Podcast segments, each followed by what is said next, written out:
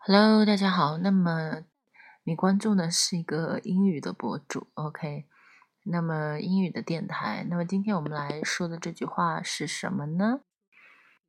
这句话比较长，那么我来分析一下它的句子的结构。I take it that I take it you had no prior knowledge he had planned to do this. I take it, I take it that 我认为啊，I take it that，其实这个 that 它省略了。I take you had no prior knowledge he had planned to do this. Prior knowledge, knowledge，它表示是提前知道，提前知道。You had no prior knowledge he had planned to do this. 什么样的提前知道什么呢？Had no prior knowledge that 什么？他这个地方呢，就是告诉你知道一些什么东西。He had planned to do this. I take that you had. I I take it you had no prior knowledge. He had planned to do this. 就是说，我想你事先应该是不知道他在计划越狱吧？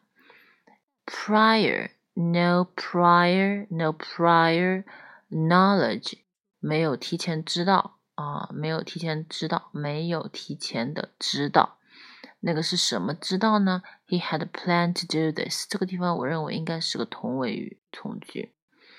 I take you had no prior knowledge he had planned to do this，对吧？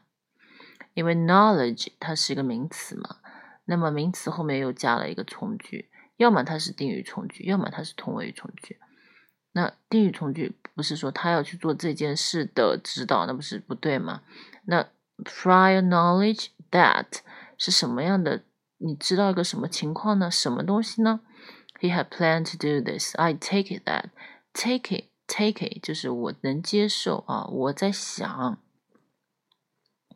这里有个重点是叫 prior，p r i o r prior knowledge。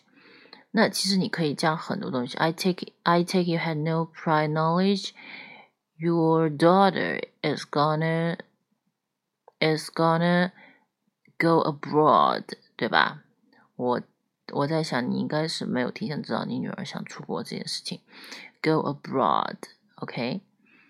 那么么今天我们就学这里了，拜拜。